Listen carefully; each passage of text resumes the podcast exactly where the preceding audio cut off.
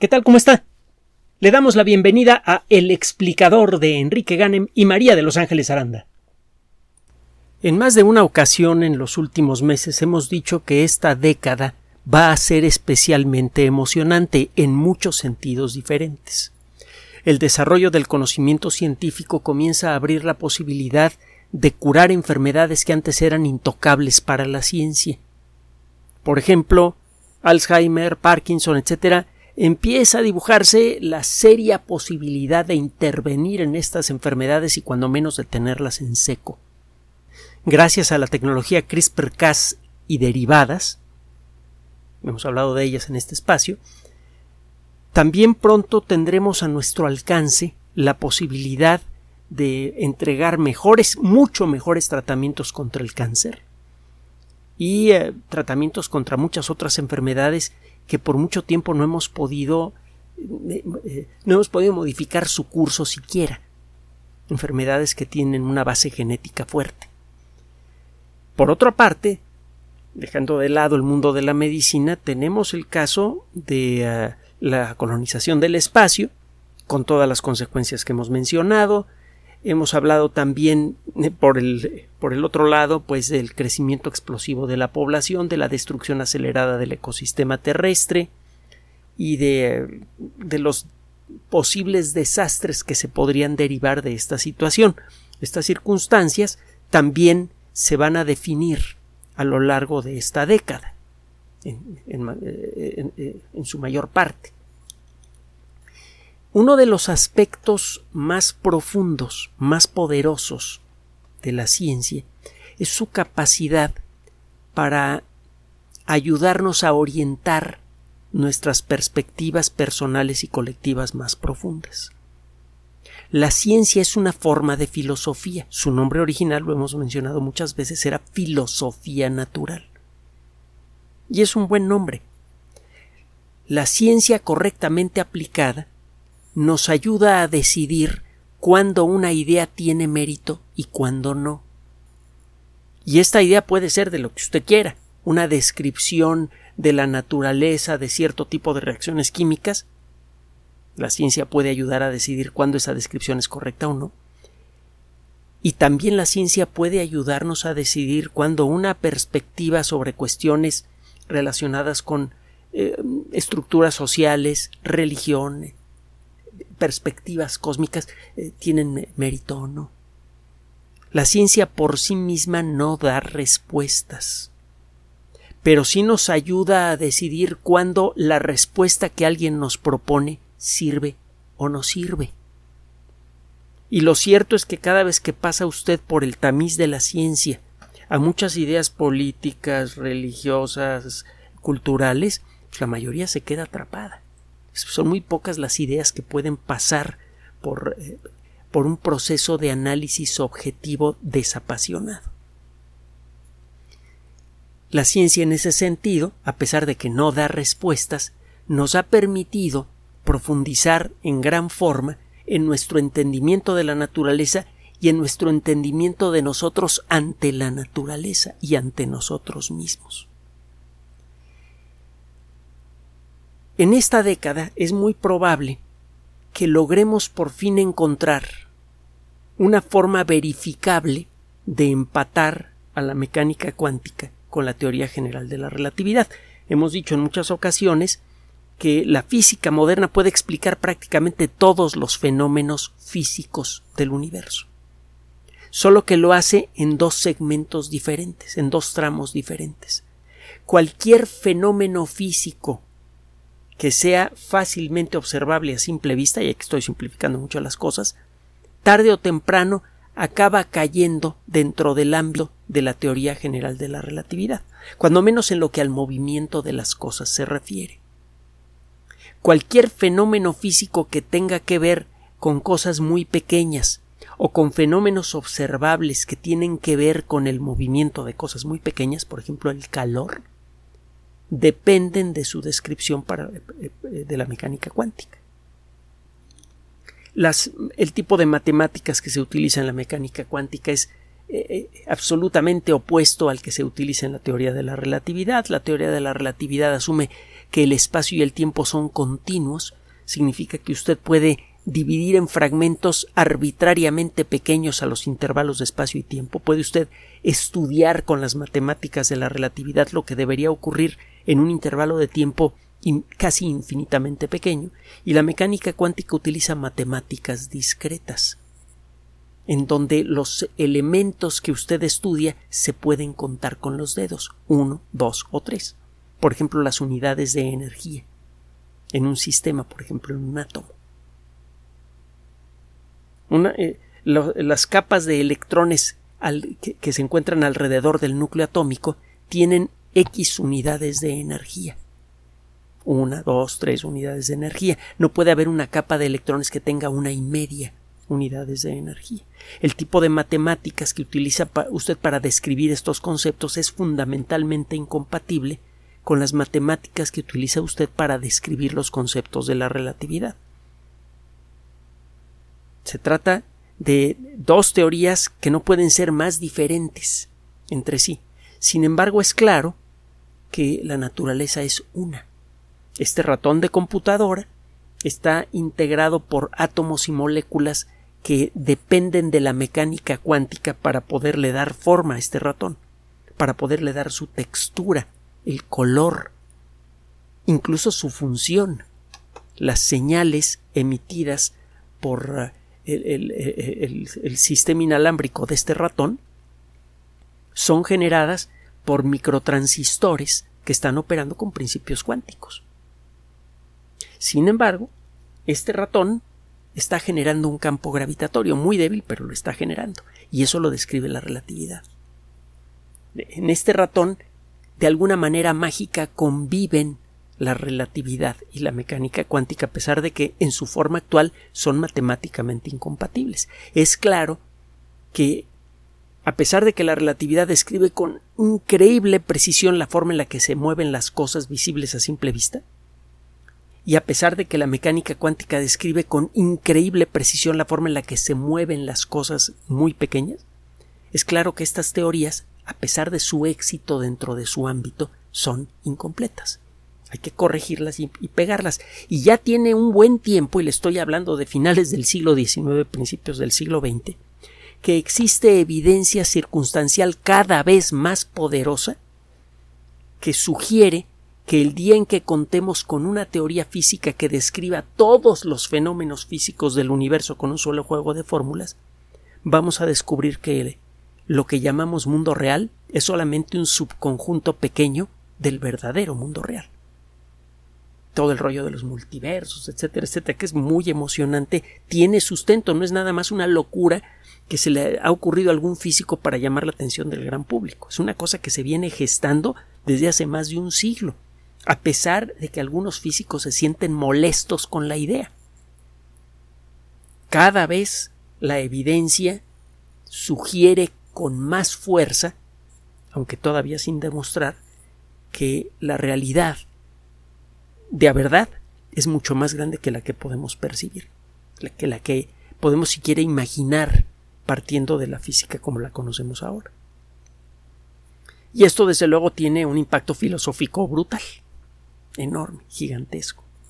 Tiene un montón de vericuetos que hemos, eh, hemos mencionado en algunos audios anteriores y que el día que usted nos señale los vamos a explorar con más detalle. El caso es que para poder corregir la relatividad o la mecánica cuántica, y lo hemos dicho en muchas ocasiones, tiene usted que hacer experimentos en donde eh, usted, partiendo de un cálculo eh, de la mecánica cuántica, por ejemplo, predice un cierto fenómeno. Y luego se va a un laboratorio, hace una observación y ve si la predicción de la mecánica cuántica se cumple o no. Generalmente las predicciones de la mecánica cuántica se, se cumplen con una precisión verdaderamente pasmosa, de millonésimas del dato que usted quiere observar. Si usted predice que el resultado de un cierto experimento va a ser 2.8758492221 y hace el experimento, el experimento le da ese resultado. Incluso en la última cifra, que a lo mejor representa millonésimas de millonésimas de la cantidad original que usted midió que puede ser la masa de un objeto, la velocidad con la que se mueve, la forma en la que se propaga una señal por un medio de transmisión.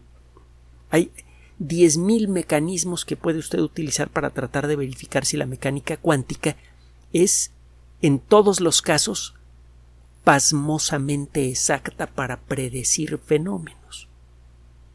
Es tan exacta que cualquier pequeña desviación entre las predicciones de la mecánica cuántica y lo que sale de un experimento inmediatamente hace que todos los físicos especializados volteen para, para ver de qué demonios está tratando la, la historia. Y eso es lo que acaba de ocurrir otra vez. Viene ocurriendo cada vez con más frecuencia, ¿se acuerda? Hemos mencionado a lo largo de, las de los últimos meses varios casos de experimentos en donde el resultado no se corresponde exactamente con la mecánica cuántica. Bueno, pues ahí le va otro que es todavía más, más interesante y más fuerte que todos los que hemos mencionado hasta entonces.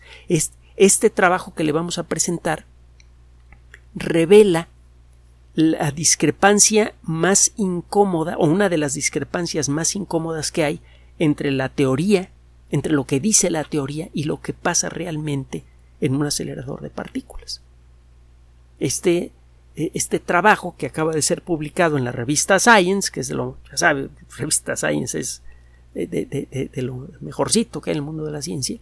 Bueno, este trabajo es hasta el momento uno de los más relevantes para señalar el camino necesario para corregir a la mecánica cuántica.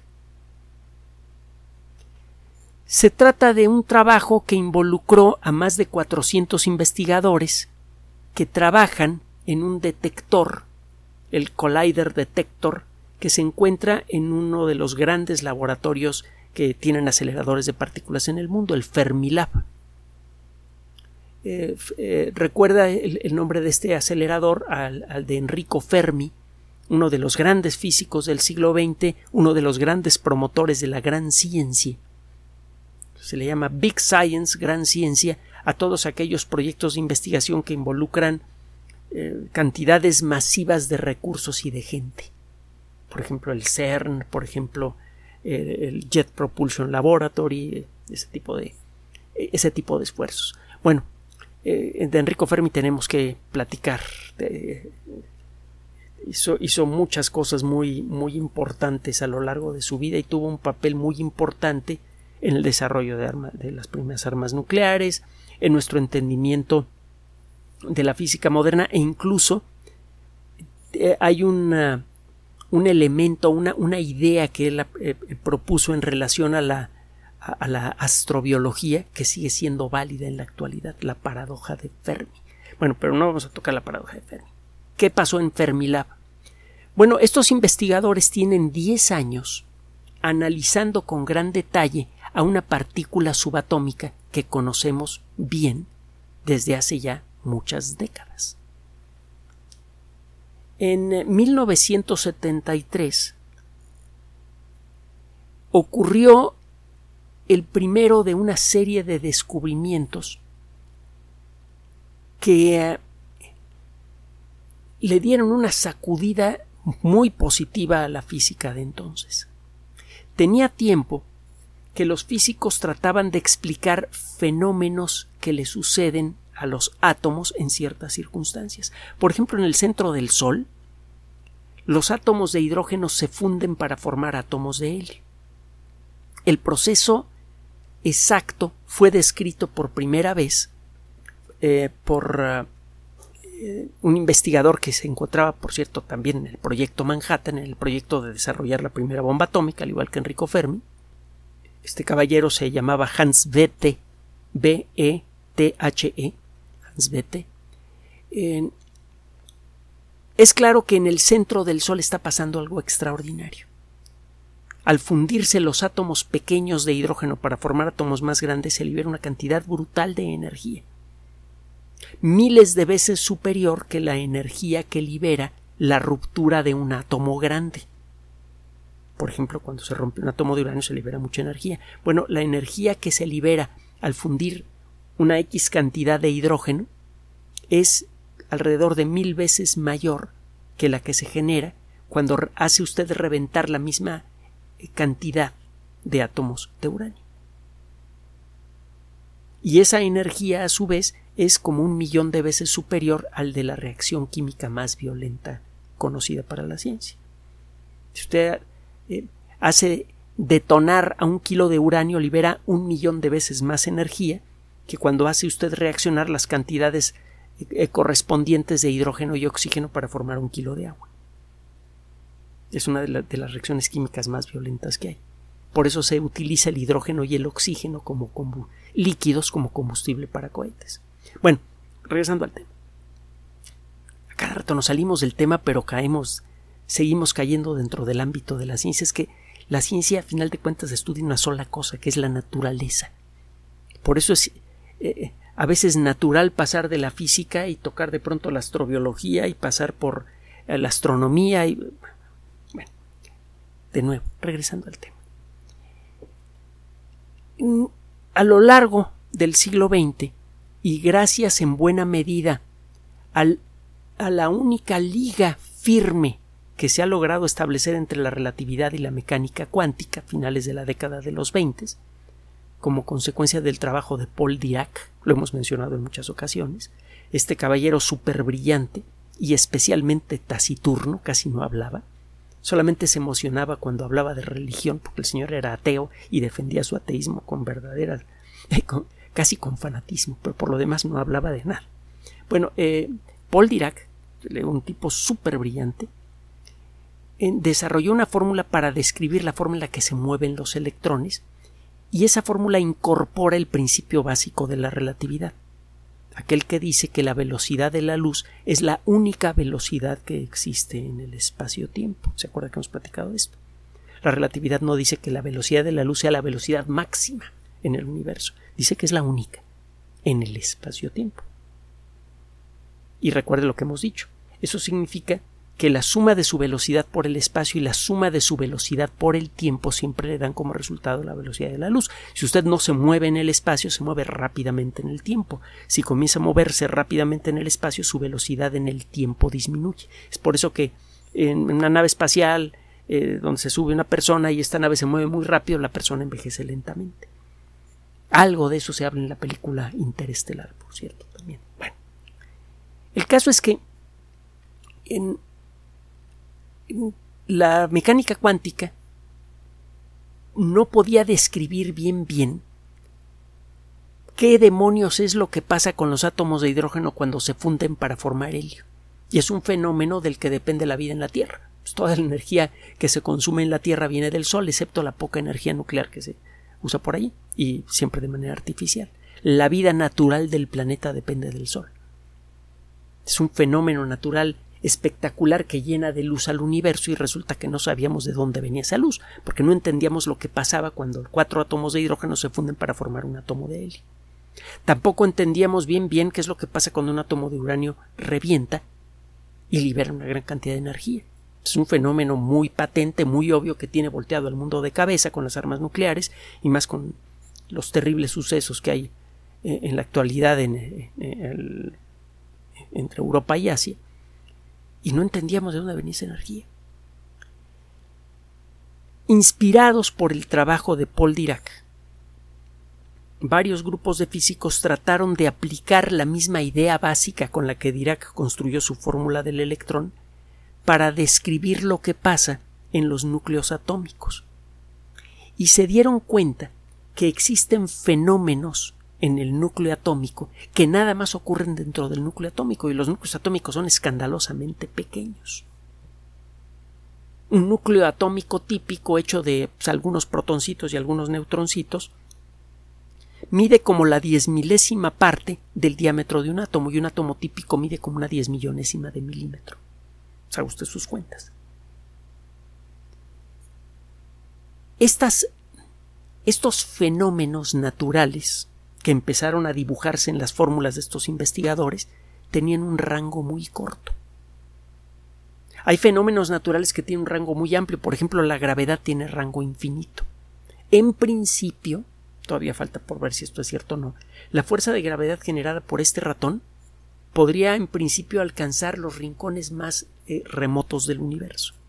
Si yo sacudo este ratón, dentro de miles de millones de años, en principio se podría detectar la escandalosamente débil sacudida gravitatoria que yo generé en este momento. El rango de la fuerza de gravedad parece ser infinito. Lo mismo pasa con la fuerza eléctrica.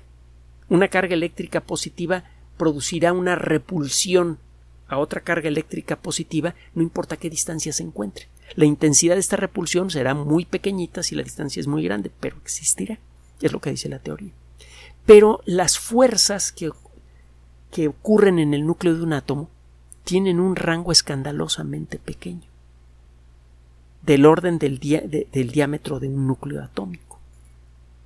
Además, por eso los núcleos atómicos no son más grandes. Porque estas fuerzas que son responsables por el fenómeno de la radiactividad, por ejemplo, también son responsables por mantener al núcleo en, su lugar. Este tipo de fuerzas, hay dos fuerzas, la fuerza nuclear débil y la fuerza nuclear fuerte, son las que controlan todo lo que pasa en el núcleo de los átomos. Y a final de cuentas, todo lo que pasa en la materia normal depende principalmente de lo que pasa en el núcleo de un átomo.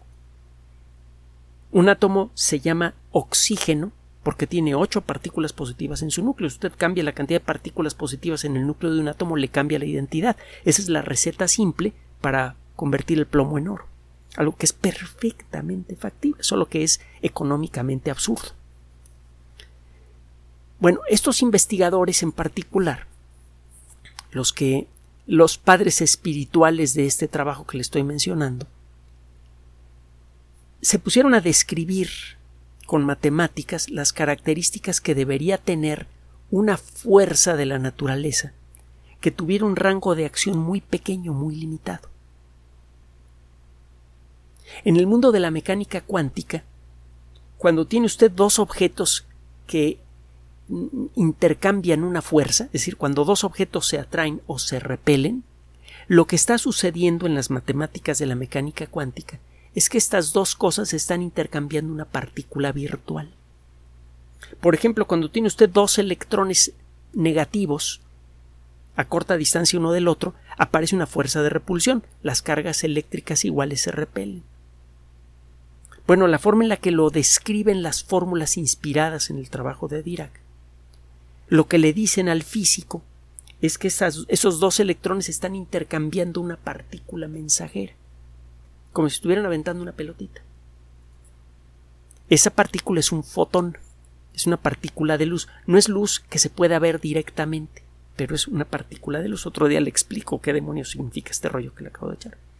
El hecho es que están intercambiando partículas de luz los, los electrones y por las características estadísticas de estas partículas de luz, lo que se genera es una fuerza de repulsión que crece al disminuir la distancia. Una partícula de luz puede viajar hasta los confines más remotos del universo. Estamos detectando partículas de luz que se originaron hace 13 mil millones de años en las primeras galaxias. Una partícula de luz puede llegar hasta donde pueda llegar. No hay ningún elemento físico fundamental en la luz que haga que la luz se muera o se haga vieja después de cierto tiempo. Una partícula de luz una vez generada va a seguir existiendo y se va a seguir moviendo hasta que choque contra algo que la absorba. Entonces, en principio, las fuerzas de repulsión generadas entre dos electrones son de alcance infinito. Solo y esto ocurre porque el fotón es una partícula que no tiene masa. Si usted pudiera tener un fotón, vería que no tiene masa. Es una nada con propiedades, el fotón. Si lo pone usted en la balanza más sensible, la balanza no marca nada. Si la partícula tiene masa, las cosas cambian una partícula mensajera, un bosón. ¿Ha oído hablar de los bosones antes? ¿Se acuerda el bosón de Higgs? Bueno, una partícula mensajera, un bosón sin masa, tiene rango infinito. Puede ejercer su efecto de atracción o repulsión a distancias infinitas. Un bosón que tiene masa tiene un rango pequeño. Y ahí le va. Mientras más grande es la masa del bosón, más chiquito es el rango. ¿Qué significa esto? Que las partículas que actúan como bosones de las fuerzas que le dan forma al núcleo de un átomo tienen que ser partículas muy masivas porque tienen un rango de, actuación muy pequeño. Estas partículas, una vez que son emitidas, rápidamente se desintegran. Si no alcanzan a llegar a su destino, no pueden generar fuerzas de atracción o repulsión. El núcleo atómico depende de fuerzas de atracción y repulsión para tener las características que tiene. Entonces las, eh, las, partículas que llevan esas señales de atracción o repulsión son partículas muy masivas que viven por muy poco tiempo y que nada más pueden viajar una distancia muy pequeña antes de reventar. Una distancia que es más o menos del tamaño de un núcleo atómico. Eso es lo que decía la teoría y sonaba muy loco. Muchos decían que, que estos investigadores estaban utilizando el tiempo por el que les pagaban su, sueldo para formar sustancias prohibidas o hacer otro tipo de cosas. Este, esto cambió de manera dramática en 1973 eh, con un detector que, por cierto, ahora forma parte de un museo de, eh, al aire libre que se encuentra en el CERN, con un detector que se llama Gargamel, un personaje que aparece en los pitufos, por cierto, fue posible detectar de manera directa a una de estas partículas. La fuerzan y luego fueron detectadas todas las demás partículas que fueron predichas por la teoría. Una de estas partículas se llama la partícula W o el bosón W. Es una de las partículas de las que depende la fuerza nuclear débil y la fuerza nuclear débil es responsable por la radiactividad y por muchas de las cosas que le suceden a los átomos de hidrógeno cuando se están fundiendo para formar átomos de helio. Es decir, que la partícula W es en buena medida responsable de toda la vida en la Tierra, porque es la que sirve de mediadora para los procesos que están ocurriendo en el corazón del Sol. Es una de las partículas mediadoras de lo que está sucediendo en el corazón del Sol. Es una partícula muy difícil de observar, vive una cantidad de tiempo ridículamente pequeña y es crucial para entender lo que sucede en el corazón de las estrellas, para entender la evolución del universo, la evolución de la vida. Es una partícula muy estudiada desde que fue descubierta hace montones de décadas. Bueno, no montones, que carambas. A lo mejor ya, ya me estoy empezando a. Me está empezando a entrar la sensibilidad, pero no, no fue descubierta hace tantas décadas, por allá de la década de los setentas. Bueno, el caso es que la teoría predice cuál debería ser la masa del bosón W. La masa del bosón W debería ser como 80 veces superior a la masa de un protón. Un protón es como mil treinta y tantas veces más masivo que un electrón. Un protón es una partícula grandota, digo, desde la perspectiva de un físico de partículas. Un protón mide la cien millonésima parte de una diez millonésima de milímetro. Son chiquititos. Pero bueno, para un físico de partículas el protón es una cosa gordota enorme.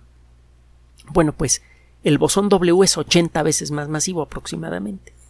Ahora, exactamente qué tantas veces más masivo que el protón es la partícula W. Pues tiene tiempo que se hacen cálculos cada vez más precisos basados en la mecánica cuántica para predecir con base en principios básicos de la mecánica cuántica cuál debería ser la masa del bosón W. La predicción es bastante cercana, ah, eh, eh, bastante eh, detallada. Es de 80.357 más menos 6 megaelectronvolts sobre C cuadrado. Otro día aclaramos estas unidades. Es decir, es 80.357 veces la masa del protón. Normalmente cuando se hace una predicción en mecánica cuántica, se lo dije hace poco, en esta cápsula, y luego hace usted un experimento, los dos datos coinciden. Los físicos están acostumbrados a eso. Y le decía que cada vez que hay una pequeña diferencia, inmediatamente los físicos pegan un brinco. Pues ya lo pegaron. Otra vez. Lo vienen haciendo cada vez con más frecuencia, porque cada vez más experimentos detectan ligeras diferencias entre lo que predice la relatividad o la mecánica cuántica, sobre todo esta última, y lo que pasa en la, en la realidad. En esta ocasión, este equipo de 400 investigadores de 54 instituciones pertenecientes a 23 países diferentes, muchos de los mejores físicos del mundo, muchos de los mejores físicos de partículas, eh, hicieron una medición que les tomó 10 años hacer utilizando los equipos más sensibles, la tecnología más avanzada, y encontraron que la masa del, de la partícula W es de 80.433 veces la masa del protón. 80.433 contra los 80.357 veces predicha por la teoría. Hay una diferencia.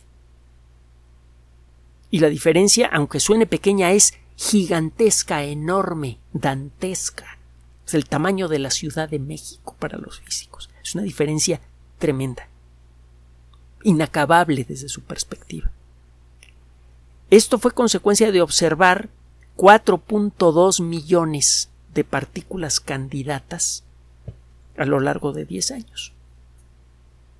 Se pueden producir estas partículas W en ciertas circunstancias en grandes aceleradores de partículas y si eh, tiene usted correctamente calibrados sus instrumentos puede medir sus características. Usted mide las características de 4.200.000 partículas, saca un promedio sobre 4.200.000 partículas, medio va a ser muy muy preciso y con eso puede usted medir la masa del bosón W.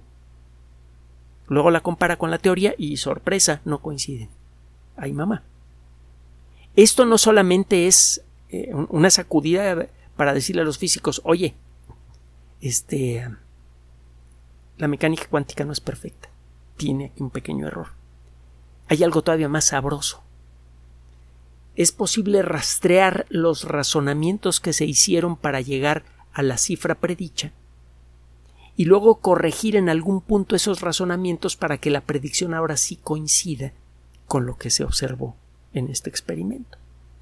A la hora de hacer las correcciones va a ser posible determinar exactamente en qué punto de toda la cadena de razonamientos en las que se basa la mecánica cuántica hay que hacer una corrección. Y existe la posibilidad de que a la hora de hacer esta pequeña corrección, corrección de pronto la mecánica cuántica entera cambie de alguna forma que la permita embonar correctamente con la teoría de la relatividad. Ya casi casi se puede sentir en la punta de los dedos la llegada de esa teoría unificada. Esta teoría unificada, le recuerdo, casi con seguridad, va no solamente a exigir, sino quizá hasta demostrar la existencia de otras realidades, le hace otros universos. Por eso este trabajo es tan importante, por eso fue publicado en la revista Science y por eso llegó este día a nuestros micrófonos.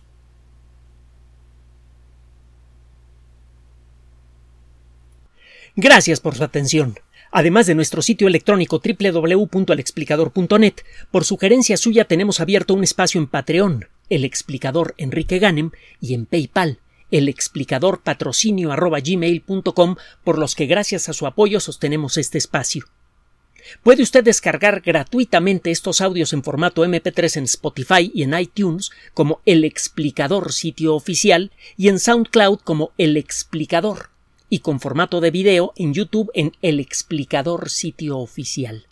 Recuerde nuestras redes sociales de siempre, Twitter Enrique-Ganem y en Facebook Enrique Ganem sitio oficial el explicador y los grupos que usted ya conoce.